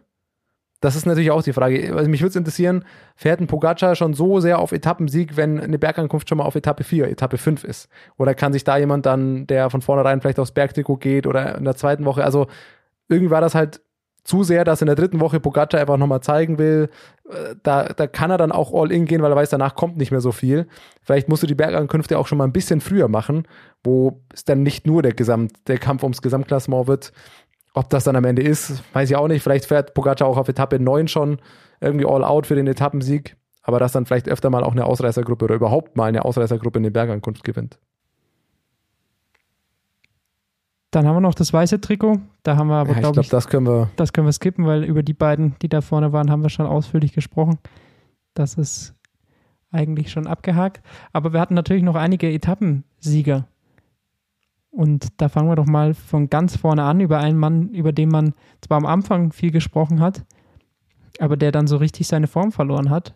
Julien Alaphilippe. Ich glaube nicht, dass es eine Tour war, die ihm am Ende gefallen hat. Erste Etappe hat er zwar gewonnen, war im gelben Trikot, aber dann war er die vergangene Woche immer in der Ausreißergruppe, ist nie was draus geworden, scheint mir nicht die Kraft gehabt haben im direkten Duell gegen Fahrer, die er sonst zumindest im Frühjahr meistens locker äh, in der Tasche hat. Also irgendwie scheint bei ihm die Formkurve richtig runtergegangen zu sein. Spricht erstmal dafür, wie hoch wir auch sein Leistungsvermögen ansetzen. Ähm, weil eine Etappe gewinnen, das gelbe Trikot tragen, ist jetzt per se nicht das Schlechteste. Klar, aber wir reden Genau. natürlich über Alaphilippe-Niveau. Ja, wir, wir hatten ihn. Zumal Alaphilippe, der auch äh, davor gesagt hat, er lässt Olympia aus und äh, man hatte schon überlegt, fährt er aufs Gesamtklassement bei der Tour. Dafür muss man aus seiner Sicht einfach mit den hohen Ansprüchen sagen, war es keine allzu erfolgreiche Tour, würde ich trotzdem sagen. war weit weg von weiteren Etappensiegen, muss man auch sagen. Also er hat jetzt nicht, ist nicht irgendwie zweimal im Sprint geschlagen worden. Gebe ich euch absolut recht. Für ihn war es, glaube ich, kein Erfolg, vor allem weil er Olympia ja schon im Voraus abgesagt hatte. Volle Konzentration auf die Tour. Die Tour war so ein bisschen für ihn ausgerichtet. Kann man jetzt im Nachhinein sagen, ja, weiß ich nicht, ob das wirklich so war, aber ähm, er hat sich auf jeden Fall, glaube ich, mehr vorgenommen, als dann am Ende rausgekommen ist. Hat viel Arbeit gemacht für Cavendish, aber mehr nicht. Ja, bitter war vielleicht noch der zweite Tag. Da hat er sich, glaube ich, das vorgenommen gehabt, das gelbe Trikot zu verteidigen. Dann wäre er nämlich, glaube ich, derjenige gewesen, der es halt bis zur siebten Etappe zumindest hat. Ähm, aber so war das dann natürlich bei Mathieu van der Poel. Da sind wir direkt beim nächsten Namen, über den man natürlich sprechen muss. Hat der überhaupt jemals Lust, eine komplette Tour de France zu fahren? Oder spricht da zu viel dagegen, was andere Rennen angeht? Weil auf Naja, wenn Berge scheint er nicht so viel Lust zu ist. haben. Ich glaube, Bergfahren, das in, so in den Alpen rumgucken oder in den Pyrenäen, ich glaube, das macht ihm überhaupt keinen Spaß. Da setzt er sich lieber auf sein Mountainbike. Ja, aber noch, also ist die Frage, also wo, wie sehr unterscheiden sich Wout von Aert und Mathieu van der Poel von dem, was sie können? Ich würde nämlich behaupten, an sich nicht so viel, sondern nur darauf, ja, aber wir haben es zum Beispiel beim Zeitfahren gesehen. Äh, Hier, Mathieu van der Poel, vorher denkt man sich, ja, okay, Zeitfahren ist nicht ganz, er war beim ersten Zeitfahren eine Sekunde hinter Wout van Aert. Also, Da war Wout er aber auch nahezu das- der letzten Woche. Ja, aber das ist die Frage, wie, wie kann Van der Poel das vielleicht umstellen, wenn kein Olympia ist, wenn er da, wenn er da einfach mal Bock drauf hat und sagt, ja, ich fahre jetzt mal die äh, Tour zu Ende, weil ich auch in der dritten Woche mal eine Etappe gewinnen will. Hey, vielleicht habe ich auch mal Bock, äh, äh, am Champs-Élysées die Sprint zu gewinnen. Also dem Mann ist alles zuzutrauen. Ich glaube, dass er, klar, ich glaube nicht, dass er sowas kann wie Wout van Aert, ähm, vielleicht die, die Bergetappen und Mont Ventoux gewinnen, aber, aber bei allem, was sie fahren, so, sie haben sich nie um viel unterschieden. Und ich wüsste nicht, was dafür spricht, dass, oder was dagegen spricht, dass Van der Poel ähnliche Sachen kann wie Wout van Aert. Er ist schon, Aktuell wohl er ist schon schwerer. Motivation. Ja, aber, Aber er ist das kann schwerer, auch, oder? Kann er auch in den Griff bekommen, aber ganz ehrlich, aktuell ist es hauptsächlich die Motivation, glaube ich. Also Genau offensichtlich das. der hat auch überhaupt keinen Bock, Berge zu fahren. Ähm, gut, will ich ihm jetzt nicht vorwerfen. Ähm, Nee, aber, Wout van Aert ist schwerer, Bergi. Echt? Ja, Wout van Aert ist halt 1,90 groß, der ist 78 Kilo und äh, Mathieu van der Poel 75 Kilo. Also ich nehme jetzt die Ge Gewichte, die Pro Cycling Stats schreibt, aber ja, das muss man einfach mal sagen. Wout van Aert ist auch noch 6 Zentimeter größer. Ähm, die beiden sind eben, also rechne das runter, bisschen größer, bisschen schwerer, alles klar. Das ist, die, was unterscheidet die beiden Fahrer? Ich kann es mir auch vorstellen. Also warum nicht? Warum sollte er es nicht schaffen können? Ist so ein bisschen sicher eine Motivationsfrage. Ähm, ja, mal jetzt abwarten. Ähm, Olympia ist jetzt groß sein Ziel gewesen.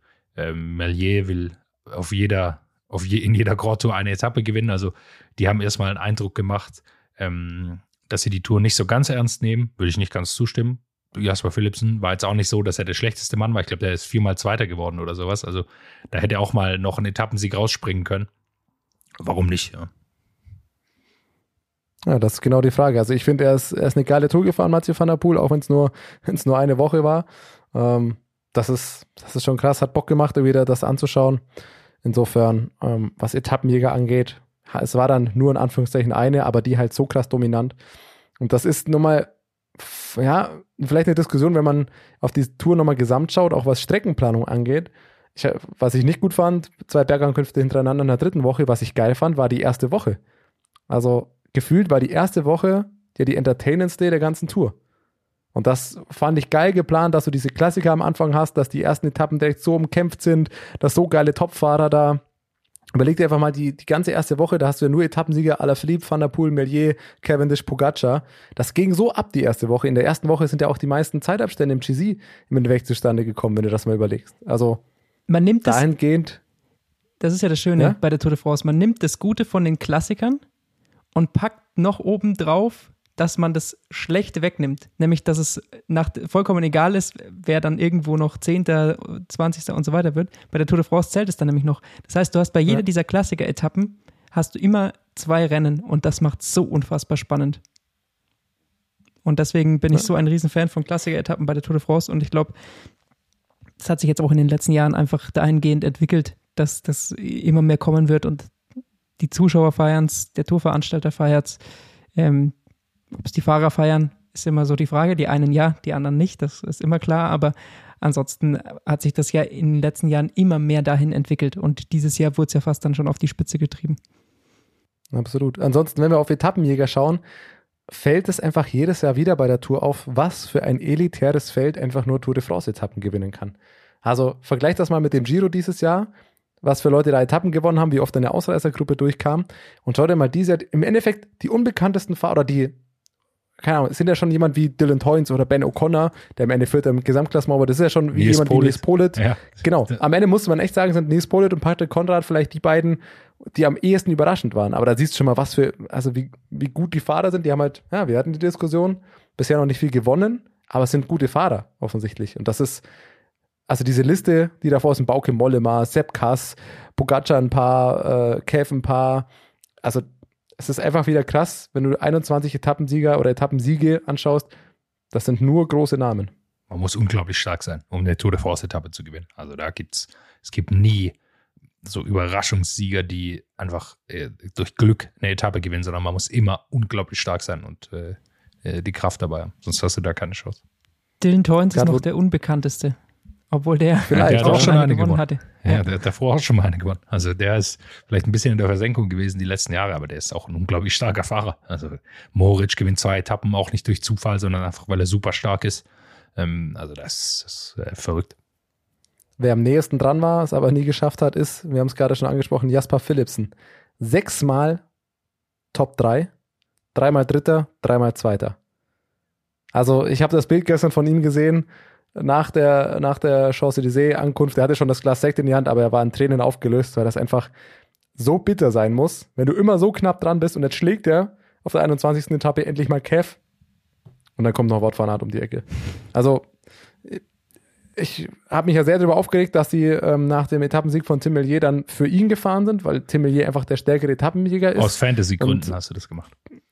Ja, halb, aber nee, halb, halb. Also ganz ehrlich, auch wenn man Ja. einfach sagen muss, Tim Mellier ist der schnellere, der bessere Sprinter. Und ja, am Ende grünes Trikot, ist er Vierter geworden. Hm. Ist jetzt Makulatur im Nachhinein darüber zu spekulieren, aber ja, ihm fehlt einfach zur absoluten Weltklasse, die eben Tour de France Etappen gewinnen kann, fehlt ihm einfach leider so ein kleines Stück. Ich würde es ihm sehr gönnen, dass er es dass er's mal schafft, äh, die nächsten Jahre dann, aber äh, ja, es ist einfach es ist irgendwie bitter. Also, Aber es fehlt ihm ja nicht viel. Also anschaut. Es fehlt ihm nicht viel, genau. es ist jetzt nicht so, dass er da meilenweit weg ist. Also wir haben das vielleicht auch ein bisschen zu dramatisch dargestellt, dass wir da immer so gesagt haben, dass sie, verstehe ich nicht, warum die für Philipsen fahren. Der kam auch von UAE, hat, äh, glaube ich, eine Etappe bei der Huelta schon gewonnen gehabt oder zwei sogar. Also der ist auch ein super Sprinter. Der ist vielleicht ein bisschen mehr auf äh, Uphill-Finishes angewiesen, aber der ist auch ein super Mann und äh, sechsmal Top, Top 3 bei einem Sprint äh, spricht, glaube ich, auch für sich und, und, und für ihn, dass er da in Zukunft, der ist auch noch ganz jung, äh, auch in Zukunft noch äh, super Ergebnisse abliefern wird. Bin ich mir ganz, ganz sicher. Dann sprechen wir noch ein bisschen über die Teams generell bei dieser Tour de France. Und da sind wir, wenn wir schon bei Mohoric und den Toins waren, natürlich bei dem Team, das die Teamwertung gewonnen hat.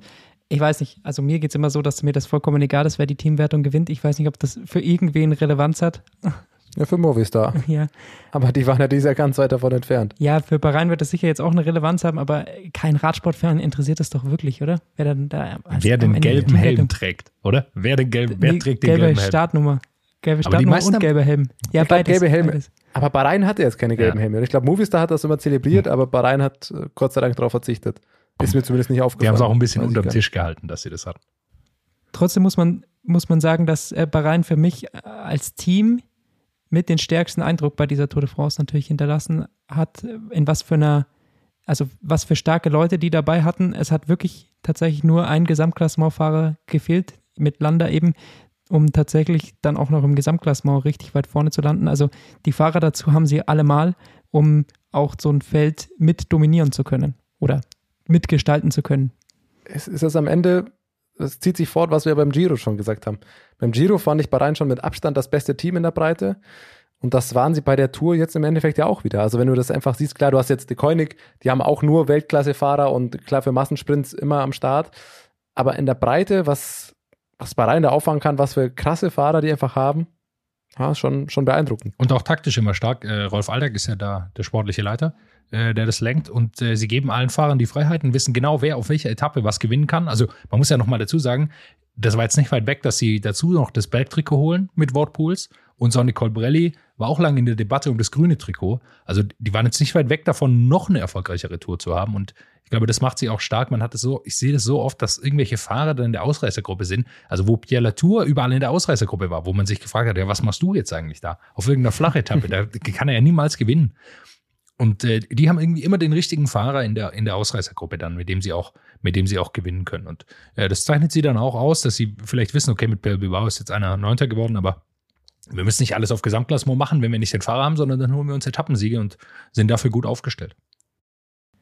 Allerdings natürlich bei Geschmack, das hab, haben ja alle mitbekommen. Gomorra. Die Razzia, was auch immer jetzt da dahinter steckt, genau, das wissen wir natürlich nicht, das weiß keiner. Ähm, aber gut, das hat natürlich trotzdem so ein bisschen negativen Beigeschmack.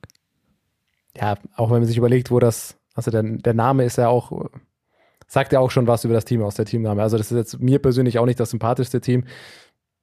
Trotzdem, wenn man rein auf die Ergebnisse schaut, wie sie fahren, sind das, ist es eine absolut starke Tour gewesen und starke Fahrer. Wenn wir bei Teams sind, die positiv aufgefallen sind, Asche auf mein Haupt. Ich hatte äh, vor der Tour gesagt, Bora, wir hatten sie in den letzten Jahren immer in die All-Kategorie in unserer Teamvorschau. Die ist ja nur in die erste Kategorie.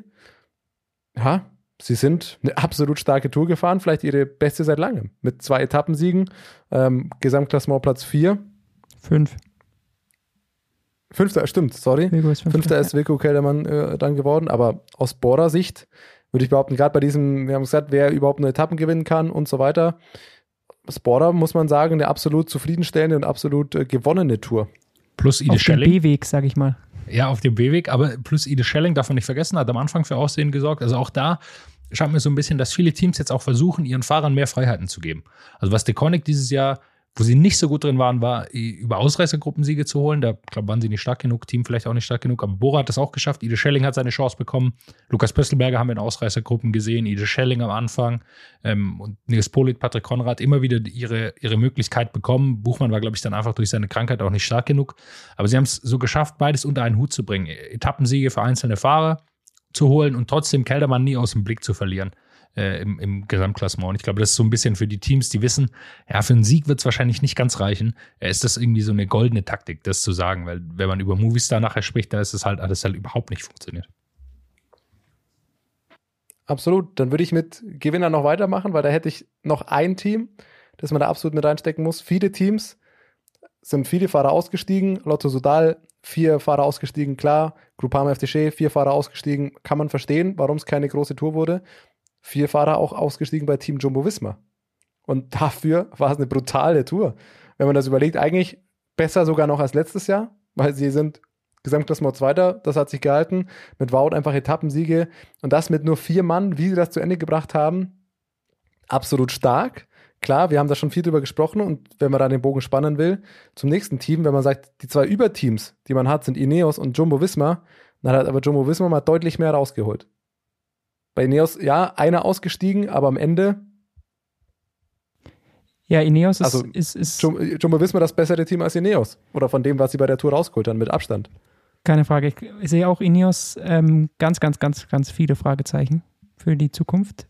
Ähm, Gerade erstens, was die Fahrer angeht. Wie stellt man sich mit diesem Team auf? Sie haben äh, jetzt auch doch auch einige Fahrer, natürlich abgesehen von Bernal, ähm, die jenseits der 30 sind, ähm, wo man als Radsportler noch nicht übers Aufhören nachdenken muss, aber trotzdem äh, so einen richtigen Umbruch oder so ähm, könnte es schon auch mal irgendwann in diesem Team geben, ähm, weil meiner Meinung nach auch einige Fahrer jetzt in den letzten Jahren nicht mehr so performt haben wie, wie davor. Und außerdem wird, wie es aussieht, der Teamchef äh, Braceford wird aufhören, wie es aussieht. Er hat gesundheitliche Gründe. Das heißt, auch da wird es in der Leitung nochmal einen Wechsel geben. Deswegen Ineos äh, wird sich auf jeden Fall, glaube ich, relativ neu aufstellen. Ich glaube nicht, dass wir nochmal dieses Team, wie es jetzt in der Zusammensetzung eigentlich die vergangenen sechs, sieben Jahre fast zusammen war, äh, nochmal so sehen nächstes Jahr bei der Tour.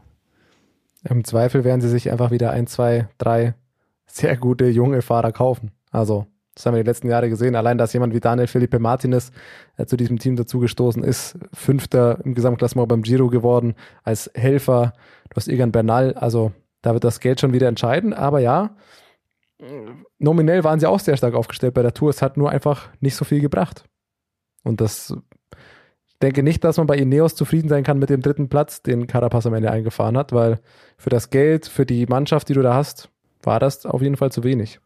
Größte Problem ist, glaube ich, einfach, dass sie nicht mehr den besten Fahrer haben. Also sie, sie strugglen, glaube ich, aus meiner Sicht immer noch damit, dass sie ihre Taktik, die sie über Jahre lang ausgezeichnet hat, nicht mehr sinnvoll durchziehen können, wenn hinten ein Fahrer ist, der einfach stärker ist als ihr Kapitän.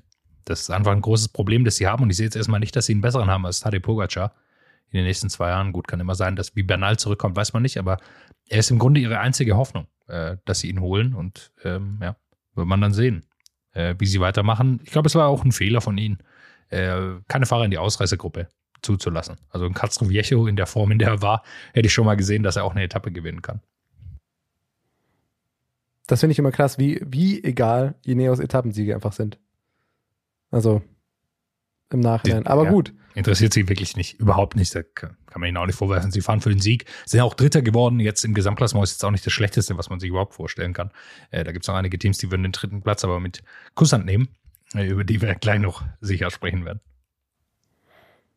Ansonsten sind, finde ich, viele Teams einfach genau das gefahren, was man von ihnen erwarten kann. Also ganz gut, hier und da mal so ein kleiner Achtungserfolg. Und ein paar Teams, die tatsächlich für diese absolut keine erfolgreiche Tour war. Ja, Lotto Sodal, bitter natürlich, wenn Caleb Ewan so früh aussteigt. Ähm, Groupama FDG ähnlich. Aus deutscher Sicht muss man aber auch sagen, DSM, ich habe in der Tourvorschau gesagt, letztes Jahr hat man sie unterschätzt, vielleicht überschätzt man sie äh, dieses Jahr.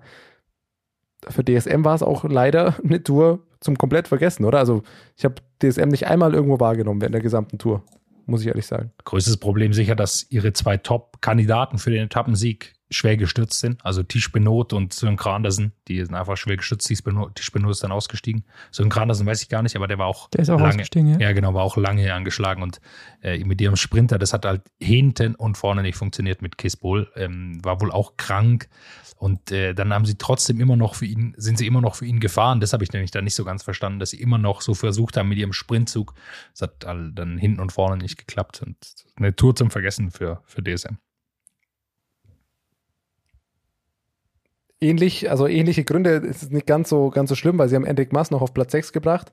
Aber Movistar mit der Startformation, wie sie gestartet sind, leider auch ein bisschen wenig dabei rausgesprungen. Das überrascht bei Movistar weniger, aber auch da natürlich schwer gebeutelt von den Stürzen.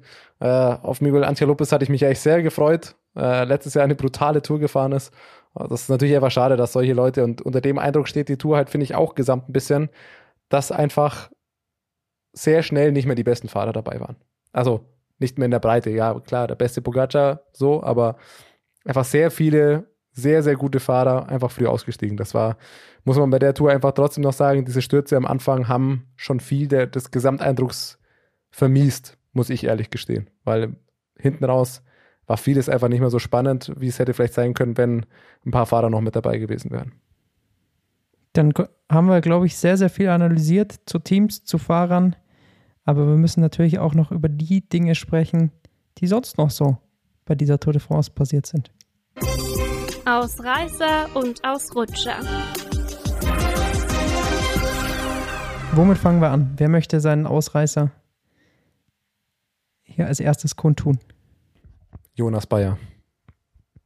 Es ist äh, Bradley Wiggins für mich. Also der Mann hat mir so viel Spaß gemacht. Ich habe ihn so oft erwähnt und er macht mir so viel Spaß äh, auf dem Motorrad, äh, er Instagram befüllt, äh, wie er danach in seinem Podcast Sachen analysiert. Manchmal ein bisschen fragwürdig, wo ich nicht ganz zustimme, wenn es um Thema Doping oder solche Sachen geht oder wie er generell Journalisten bewertet. Äh, da können wir auch noch drüber sprechen. Die sieht er nämlich, äh, die mag er gar nicht. Das sei dahingestellt, aber äh, ich finde, der be äh, be belebt so eine Fernsehübertragung enorm durch seine Einschätzung von seinem Motorrad aus. Und äh, das finde ich sehr, sehr gut, ihn, ihn da zu haben und ihm zuhören zu können. War er gestern eigentlich nur noch in dieser Felljacke unterwegs? Das Hat er überhaupt noch äh, was drunter gehabt? Ich glaube nicht. die, die Vermutung habe ich schon öfter gehabt, dass er nichts mehr drunter trägt. Er hat meistens so ein sehr tief ausgeschnittenes weißes T-Shirt dann drunter an, aber das ist Wahnsinn, der ja. Kerl. und eine sehr gute Brille. Weiterer Ausreißer für mich, Simon Kerber. Liebe Grüße. Der ist zweimal Danke. eingesprungen hier. Ähm, wir alle äh, haben beruflich zu tun. Das heißt, wir haben nicht immer den ganzen Tag Zeit, sowas zu machen und dann jemanden zu haben, der so verlässlich hier mitarbeiten kann. Äh, ich finde, das ge der gehört absolut in diese Ausreißer-Kategorie hinein und muss nochmal gelobt werden. Definitiv. Absolut. Mein Ausreißer. Ausreißer. Oder mach du Äh, zuerst, sorry. Thomas. Ausreißer ist, äh, ja, das will ich nicht sagen, unsere Community, aber das Fantasy-Spiel. Die Fantasy-Liga war dieses Jahr so groß, dass sie einfach komplett voll war. Ich wusste nicht, dass es äh, maximal 100 Spieler da mitspielen dürfen. Und es ging gut ab. Also es war sehr spannend. Ähm, am Ende muss man da natürlich auch Ehre wem Ehre gebührt. Phil hat das am Ende dann doch ins Ziel gebracht. Ich glaube, er war auch ab, also war ähnlich wie Pogacar, eigentlich ab Etappe 7 oder so in Führung und dann ist nicht mehr viel passiert. So kam es mir auf jeden Fall vor. Naja, es wird schon nochmal Ähm, eng. Ich war mal bis auf 30 Punkte dran. War, aber, aber warte, warte, warte, dazu komme ich gleich. Äh, dazu auch noch ganz kurz eingefügt, Etappe 21 gewonnen von Nickman. Der hat natürlich davon äh, profitiert, dass er, dass er Bonamour, den kämpferischsten Fahrer der Tour in seinem Team hat, das nochmal 201, 201 Punkt ähm, gebracht hat. Auch nochmal eine Grußbotschaft, hat sich bei seiner Freundin bedankt. Berge, du hast schon erzählt, du kennst ihn und äh, es gibt da wohl hier und da kriselt's mal wohl leicht, wenn er Na, so will ich das 21 nicht Tage sagen. im So Sommer das nicht sagen. 21 Tage im Sommer nur noch Tour schaut, was man absolut verstehen kann. Ist auch Die egal, ob du das so sagen willst, Lukas. Wir behaupten einfach, dass du das so gesagt hast. Wer, wer will So. uns das Gegenteil beweisen? So.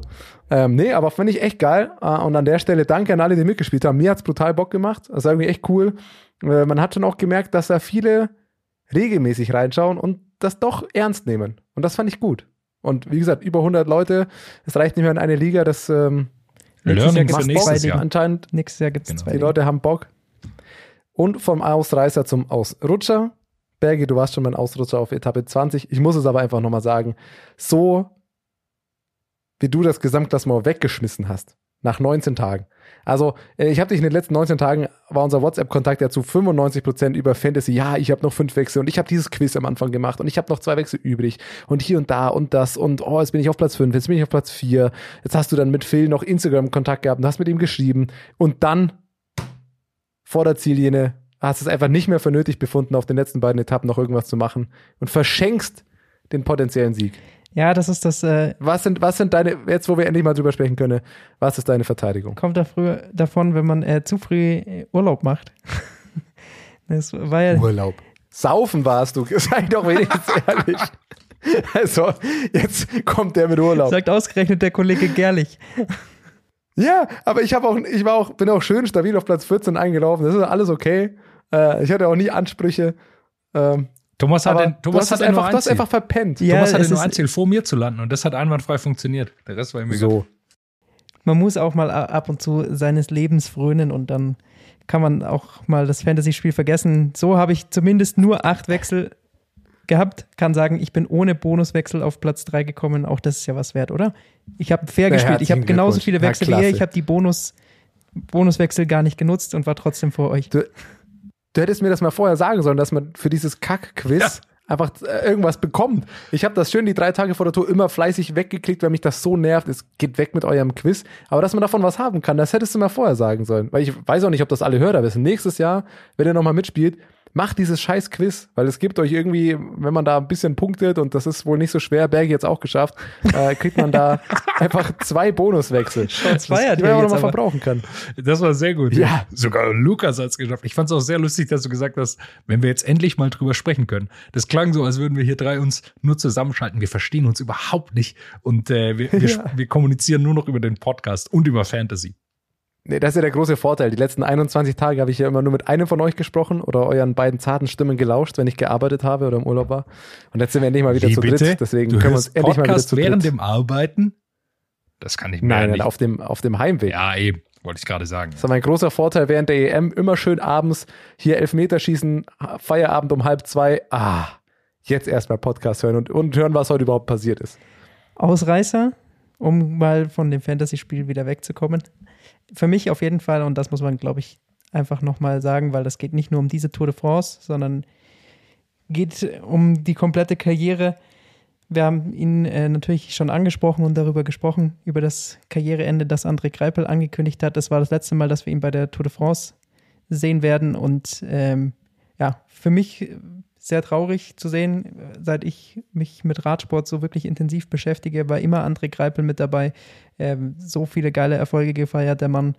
Ähm, und dabei aber auch so unglaublich cool geblieben, meiner Meinung nach. Also auch wenn man, wir haben ihn auf der Deutschlandtour mal ähm, getroffen, Thomas, der äh, nimmt sich da dann auch die Zeit, ähm, spricht mit den Journalisten, hat Zeit für die Fans, ähm, ist ein unglaublich bodenständiger Mann immer noch geblieben und ich habe mir jetzt die Doku der Sportschau ähm, angeschaut, die die, Das wollte ich gerade sagen. die Tipp an alle. sollte man sich Schaut anschauen. euch ja. diese Doku an. Die schaut, die schaut sich so gut weg, oder? Ja, er ist, war immer im, im Anti-Doping-Kampf sehr laut und hat versucht, den Radsport da wieder in besseres Licht äh, zu rücken. Also hat auch da seine Position versucht, irgendwie den, den Sport wieder äh, voranzubringen und ähm, hat sich da immer vehement gegen das Doping ausgesprochen. Es ist natürlich im Radsport immer, immer schwierig und wem kann man vertrauen und so weiter, aber äh, André Greipel ist da wirklich, ähm, finde ich, eine ganz, ganz große äh, Persönlichkeit gewesen und ähm, ja, für mich auf jeden Fall eine, ein Ausreißer, auch wenn er ähm, jetzt keinen Etappensieg mehr geholt hat, dieser Tour de France. Punkt. Kann man so sagen. Hast du noch einen Ausrutscher? Oder? Ja, mir, haben, mir hat einiges an, an Style nicht gefallen bei dieser Tour de France, aber das hätte ich natürlich Ah. bei der, bei der Style-Polizei. Aber wir haben schon so viel über den, über den Reifen gesprochen, mit dem dann Wout van Aert auch noch gestern Oh, die, die ja. letzte Etappe gewinnt. Das, ah, das tut dann einfach, einfach weh. Dann äh, Pogacar muss endlich seine Haare in den Griff kriegen. Das sieht so furchtbar aus. Da fährt er in Nee, dem gelben Trikot mega schick und dann, dann sch- schauen da diese Haarbüschel oben raus. Aber das ist ein Markenzeichen. Ah, furchtbar. Also, da war ich tatsächlich sehr überrascht, dass dir das jetzt erst aufgefallen ist. Äh, wie Jonas das angesprochen hat, gibt's da, das ist ja jedes Mal, in jedem Rennen immer. Das Pogi und das ist, also keine Ahnung, ein Kumpel von mir, äh, Shoutout an Victor, bei dem passiert das auch manchmal. Ich glaube, das ist jetzt, ohne mich gut auszukennen, liegt einfach an der Struktur mancher Haare. Und das passiert ja nicht von Anfang an, sondern der Kumpel, der Victor eben, der fährt auch mal los, hat normal den Helm auf und irgendwie im Laufe der Zeit schaffen es die Haare, sich den Weg durch die Schlitze oben zu bahnen. Also ich weiß nicht, ob das Ist am Material, an der Dünne oder der Dicke oder wie auch immer, was für Haare das sind, aber die, die lugen da einfach durch. Das ist ein Markenzeichen. Ist bei, Mein Gott, das, kann ja das ist bei mir auch so. Das ist, nicht jeder hat so dünne Haare wie ihr und so wenige, die da nicht rauskommen, sondern wenn man ein bisschen dickere Haare hat, dann äh, arbeiten die sich nach oben durch. Und Bei dir scheitert es nur eher am Fahrradhelm. bei mir oder? scheitert es am Fahrradhelm. Auf der Rolle muss man keinen Helm tragen. Oder nur zu speziellen Momenten, wenn's, wenn, man, wenn man antritt. Aber der, der blaue Reifen, äh, da muss ich dir zustimmen, Ja, das es ist vielleicht auch der Ausreiß, Ausrutscher der Tour. Muss man einfach so sagen. Und wie viele, wie viele Fahrer dieses Teams sind gestürzt und mussten aussteigen? Hängt das mit dem blauen Reifen? Ich will jetzt nicht ganz weit gehen in der Spekulation, aber da hatten sie aber Ah, ja. zu dem Zeitpunkt hatten sie keinen blauen Reifen, oder? ist mir, jetzt kommt doch nicht mit Argumenten. Entschuldigung, dann gehe ich noch zu einem anderen Ausrutscher, aber wenn wir bei Stürzen sind, was, was mich extrem genervt hat, also klar, die Streckenführung und so weiter, darüber haben wir ausführlich gesprochen, aber ähm, von meiner Meinung nach auch von Teamleiterseite her und von den Teamärzten her manchmal schwierige Entscheidungen. Also wenn Fahrer dann noch mit zwei gebrochenen Ellenbogen sich irgendwie ins Ziel kämpfen müssen Ähm, oder auch sonst nach Stürzen, die einfach immer wieder sofort aufs Rad gesetzt werden. Da wird nicht geguckt, ist da, ist da irgendwas. Also, wir haben ja über das Concussion-Protokoll und äh, ähnliche Geschichten in, in, anderen Sportarten schon hier oft gesprochen, dass es sowas im Radsport immer noch nicht gibt. Und äh, gerade bei dieser Tour ist mir das wieder aufgefallen, wie sehr da einfach nur drauf gepolt wird, setz dich jetzt einfach aufs Rad und komm irgendwie ins Ziel. Was für Qualen das sein müssen und was man damit dem Körper noch zusätzlich für Schaden zufügen kann, äh, für mich absolut unverantwortlich. Ich weiß auch nicht, wie man es besser, besser lösen kann. Natürlich verliert man dann da die mega Zeit und wenn nichts ist, ist es äh, natürlich mega schade, aber ja, ich sehe es einfach so, so schwierig. Aber das ist ja eine Gesamtsportdiskussion, da geht ja auch der Punkt mit rein, dass das muss, dieses Glorifizieren von Weitermachen mit Verletzungen muss vielleicht auch einfach aufhören. Und das hast du in allen Sportarten. Ähm, gefühlt jeder Fußballer, der mit einem Turban und einer blutenden Kopfverletzung weiterspielt, ist der große Held. Kann ich emotional vielleicht ein bisschen verstehen, aber grundsätzlich, dass ein Fahrer, dessen erste Reaktion ist vielleicht, okay, ich setze mich wieder drauf und fahre weiter, aber wie wir es äh, am, am, Beispiel von Max Soler gesehen haben, der gesagt hat, er kann nicht mehr bremsen und sein Team hat gesagt, hier fahr weiter. Also, das ist nicht mehr nur unverantwortlich. Das ist äh, mutwillige Körperverletzung, was auch immer. Also, ähm, da muss ein Umdenken stattfinden, dass man das ich kann es verstehen, dass man sagt, ja, erste Reaktion soll sein, setz dich wieder aufs Rad, fahr weiter und schau dann, was passiert. Ähm, da gehe ich vielleicht noch mit, weil oft ist es vielleicht, tut es erstmal weh, ist es vielleicht nur eine Schürfwunde, was auch immer und es geht. Aber spätestens, wenn von den Fahrern solche Signale kommen, sind die sportlichen Leiter oder wer im Auto, wer auch immer dafür, wer das hört, ist dafür verantwortlich, diese Fahrer rauszuziehen. Punkt. Aus Rutscher für mich noch gewesen. Ähm, also ich vermute, wir hatten die Diskussion abgeschlossen. Ich glaube, da gibt es gar nicht mehr so viel dazu zu sagen. Aus Rutscher, für mich war noch die Hetzjagd auf die Fanin, die das Schild reingehalten hatte. Also ich finde, das hat äh, ein bisschen übertriebene Ausmaße angenommen. Also muss ich wirklich äh, sagen. Also klar, die hat für einen Riesensturz gesorgt, war ein Riesenproblem.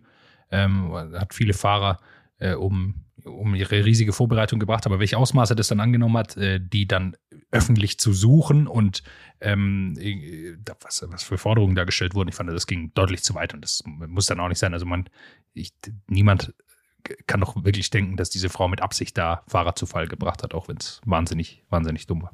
Ja, aber es ist natürlich trotzdem Punkt. Also ich meine, Autofahrer auf der normalen Straße versuchen auch nicht Fahrer mit Absicht vielleicht Ding, aber da gibt es ja natürlich trotzdem, muss es ja irgendwie Konsequenzen geben. Also kannst du ja jetzt nicht einfach, einfach sagen, ja gut, dann wird es immer als Versehen abgetan. Also es muss ja auch bei sowas dann auch mal ein Zeichen gesetzt werden, dass die Fans da sich eben auch ein bisschen mehr zurückhalten und eben sowas nicht nochmal machen und nicht sagen, ja gut, dann ist das ja passiert. Mir schadet das ja nicht. Also grüße ich das nächste Mal wieder, Opi Umi. Also von dem her, klar ist das, ist das dann immer sehr hart, aber irgendwo muss man dann halt eine Grenze ziehen und wenn es sowas ist und man sich da einfach reinstellt an einer engen Stelle, dann muss das halt Konsequenzen haben. Tut mir leid. Ist meine Meinung dazu. Ja, dann sind wir durch mit Ausreißern, Ausrutschern, oder? Ja, eine Kategorie haben wir, haben wir noch, oder?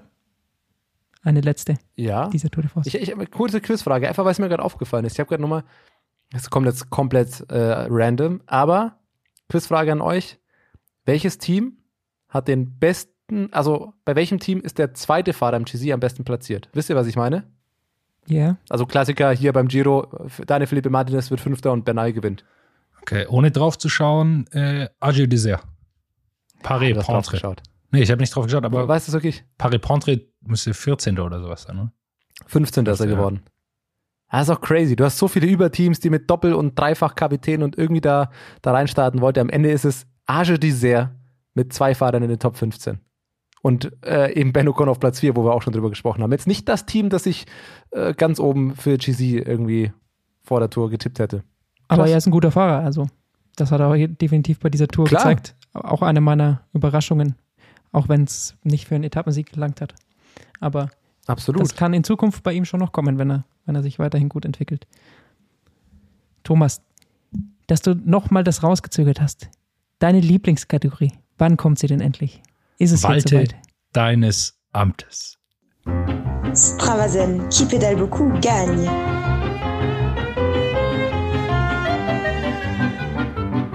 Ja, dann gebe ich doch zum Abschied das einmal ab. Ich habe es ja vorhin schon rausrecherchiert, weil ich aber nichts zum Schreiben habe, hatte ich es euch gesagt. Ähm, am Beispiel Ben O'Connor, wo wir gerade bei Asche Dessert waren, bin ich nochmal 21 Aktivitäten durchgegangen und habe mal schön mich in Addition äh, ausgetobt. Bergi oder Jonas, wer hat sich aufgeschrieben? Wie viele Kilometer, wie viele Höhenmeter haben wir bei der Tour gesehen? 3603 Kilometer und 51.789 Höhenmeter. Die Einordnung überlasse ich aber wie immer dir, Thomas. Du, durchschnittlich, würde ich sagen. Also, ähm, was die Längen angeht, ist es, denke ich, eine, eine relativ normale Tour gewesen. Ähm, ja, aber hat er darüber vorher gesprochen, ist mehr Klassiker, du hast weniger äh, hier ähm, Uphill-Finishes darüber, das war natürlich ein Punkt, aber insgesamt, wenn man die, die Höhenmeter anschaut, ich habe es mal nur zum Beispiel die letzten acht Jahre oder so hier drauf, dann ist das absolut durchschnittlich. Also negativ rausgestochen, 2015 waren es nur 42.000, also fast 10.000 weniger als dieses Jahr. Negativ Aber- herausgestochen, das ist auch lustig. Haben sich gar Ja, nicht also anstrengen müssen, ey. Sag mal. Ist doch so. Äh, aber wenn man zum Beispiel mit letzten Jahr vergleicht, das ist natürlich schon krass 7000 Höhenmeter weniger als letztes Jahr. Also da kam vielleicht bei vielen der Eindruck, dass die Tour dieses Jahr nicht so berglastig ist. Äh, am Ende ist es eine durchschnittliche Höhenmeter-Tour, aber gerade im Vergleich zum letzten Jahr waren es schon deutlich weniger Höhenmeter. Das muss man schon sagen. Und an, ansonsten ist die Tour, ja, äh, im Soll. Also sie ist bisschen, hatte mehr Höhenmeter als der Giro. Ähm, wenn man also zumindest, ich habe hier nur die Zahl, die durchschnittliche äh, Höhenmeterzahl pro Etappe in den letzten drei Ausgaben von Giro Tour und Vuelta, da liegt die Tour in der Mitte. Vuelta hat ja meistens irgendwie mehr Höhenmeter nochmal, Giro hat oft ein bisschen weniger. Ich finde trotzdem, auch wenn der Giro dann vielleicht weniger hat, bleibt er bei mir bergmäßig besser in Erinnerung, einfach weil er die, die geileren Bergetappen dann hat. Also äh, ich finde es verschenkt, was die Tour da hatte, wenn du die Mont Ventoux Etappe nimmst und dann ist das Ziel irgendwie unten. Du hattest viele Abfahrankünfte. Ähm, ja, das Dach der, der Tour war auch so zwischendrin mal gefühlt. Das, äh, ja, da hat Nairo Quintana Punkte für die Bergwertung gesammelt, aber irgendwie ist das auch ein bisschen untergegangen. Ähm, Es war auch insofern- eine 50 Meter breite Straße. Das fand ich auch merkwürdig. Ja. Das war das Dach der Tour, aber das war glaub, die breiteste Straße, die sie komplett befahren sind. Also es war, es war breiter als der Champs-Élysées, so kam es mir zumindest vor. Das war auch ein bisschen merkwürdig. Das hat mich am meisten gestört, ehrlicherweise, diese Ankünfte im Tal. Ich bin nie, nie ein Fan davon, einfach weil ich es gefährlich finde, aber ich finde, es nimmt auch ein bisschen Kampf aus dem, aus dem Rennen raus, aber ja, gut. Schnell war es auf alle Fälle. Das hat man ja auf jeder Etappe gesehen, dass das von Anfang an meistens sehr umkämpft war, wer in die Ausreißergruppe kommt und dadurch wurde dann die Etappe einfach extrem schnell. Unglaublich oft waren die übertragenden Sender, vor allem die ARD, dann sehr spät drauf und konnten nicht mehr ganz so viel der Etappe zeigen, weil sie nicht mit so einem schnellen Schnitt gerechnet hatten. Also da war wirklich äh, ordentlich Tempo und ordentlich Zug drin bei dieser Tour. Das, glaube ich, muss man definitiv festhalten. Bei der letzten Etappe war es aber zu langsam. Da musste die ARD mit Überfahrt übers Ziel, mussten sie sofort weg. Richtig. Da haben sie dann alles verbummelt, was sie davor ähm, so Tempo gemacht Sonntagabend haben. wahrscheinlich Tatort oder was? äh, irgendwas Weltspiegel war. Florian Nass hat dann auf den letzten drei Kilometern, das springen wir nochmal ganz am Anfang, aber er hat auf den letzten drei Kilometer viermal darauf hinweisen müssen, dass wir sofort zum Weltspiegel gehen. Jetzt, sobald wir über der Ziellinie sind, müssen wir zum Weltspiegel. War natürlich ein bisschen. Ja, das wird Quotengründe haben. Wahrscheinlich werden wieder mehr Leute ähm, das anschauen. Immerhin ist es nicht so wie in anderen Sportarten. Ich kann mich an ein Handballspiel erinnern, das in der ARD übertragen wurde.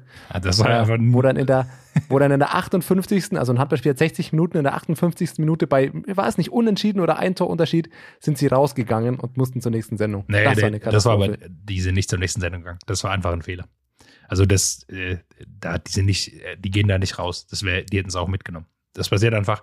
Ich glaube auch hier, dass sie da rausgehen mussten, weil Sendungen ja Sendelängen haben. Also wir können ja alle hier vom Fernsehen. Äh, und die mussten sicher rückwärts rechnen vom, äh, vom Tatort tatsächlich. Von 2015 oder haben sie dann rückwärts gerechnet oder von der Tagesschau 20 Uhr. Und dann ging es nicht anders.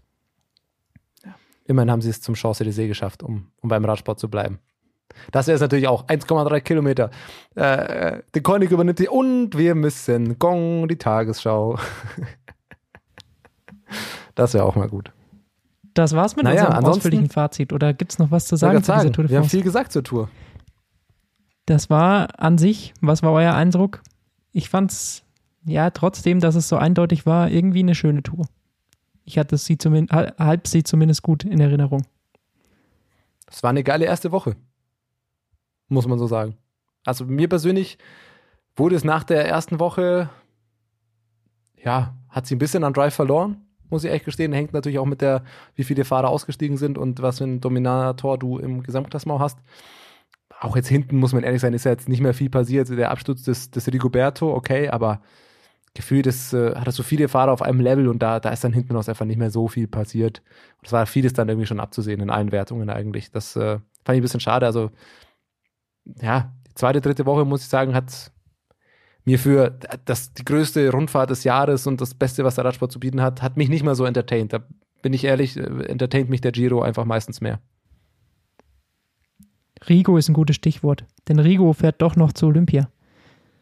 Wirklich? Dan Martinez, ja, Dan Martinez ist leider äh, positiv auf Covid getestet worden. Ähm, also hat keinen so schönen Grund, dass Rigo noch hin darf, aber deshalb rückt hier Rigo noch ins kolumbianische Team für Dan Schön. Martinez rein und fliegt nach Tokio.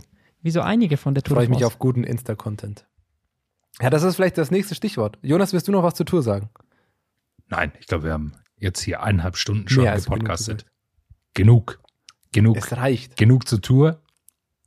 Die Olympia steht an. Die ganzen Fahrer sind, äh, haben sich schon auf den Weg gemacht. Ja. Jetzt würde ich eigentlich sagen, nach Natur machen wir erstmal Urlaub und erstmal zurücklehnen. Aber Machen wir zu nicht. unserer nächsten Folge ist gar nicht mehr so lang. Bergi, du weißt mehr. Ja, wird noch im Laufe der Woche ähm, rauskommen, also Richtung Ende der Woche, Richtung Olympiastart. Am Freitag ist ja die Eröffnungsfeier in Tokio und die Radsportwettbewerbe auf der Straße werden in der ersten Woche stattfinden und die Radsportwettbewerbe auf der Bahn dann in der zweiten Olympiawoche. Und wir haben ein Interview mit Christina Vogel. Also da werden wir nochmal auf die Bahnwettbewerbe ganz genau äh, vorschauen und werden natürlich auch nochmal gucken, wer gute Karten beim Straßenrennen der Frauen und der Herren hat, genauso wie das Zeitfahren. Und deswegen werden wir da vor Olympia auch noch eine kleine Vorschau rausbringen. So viel sei schon mal gesagt. Wecker am Samstag auf 4 Uhr stellen. Zu unserer Zeit beginnt das äh, Straßenrennen der Männer. Ja, das wird hart. Aber vielleicht reicht es dann auch, dass man zum Frühstück sich Schönes Frühstück. die letzten, letzten 50 Kilometer anschaut. Das wäre doch gut. Dann würde ich sagen, schnaufen wir zwei, drei Tage durch und dann geht's weiter. Liebe Freunde, es hat uns riesen Spaß gemacht, wieder drei Wochen Tourfunk euch präsentieren zu dürfen und hat uns natürlich gefreut, dass so viele zugehört haben, uns auch immer wieder geschrieben haben, uns Feedback gegeben haben. Das macht natürlich immer riesig Spaß. Da merkt man natürlich, dass die ganze Radsport-Community bei der Tour dann nochmal rauskommt. Das macht uns natürlich dann auch Freude. Von dem her möchten wir uns natürlich auch bei allen HörerInnen bedanken fürs Zuhören und freuen uns auch schon wieder aufs nächste Jahr und natürlich auf das, was in diesem Jahr auch noch ansteht. Macht's gut. What's up? Der Radsport-Podcast. WhatsApp ist eine M945 Produktion. Ein Angebot der Media School Bayern.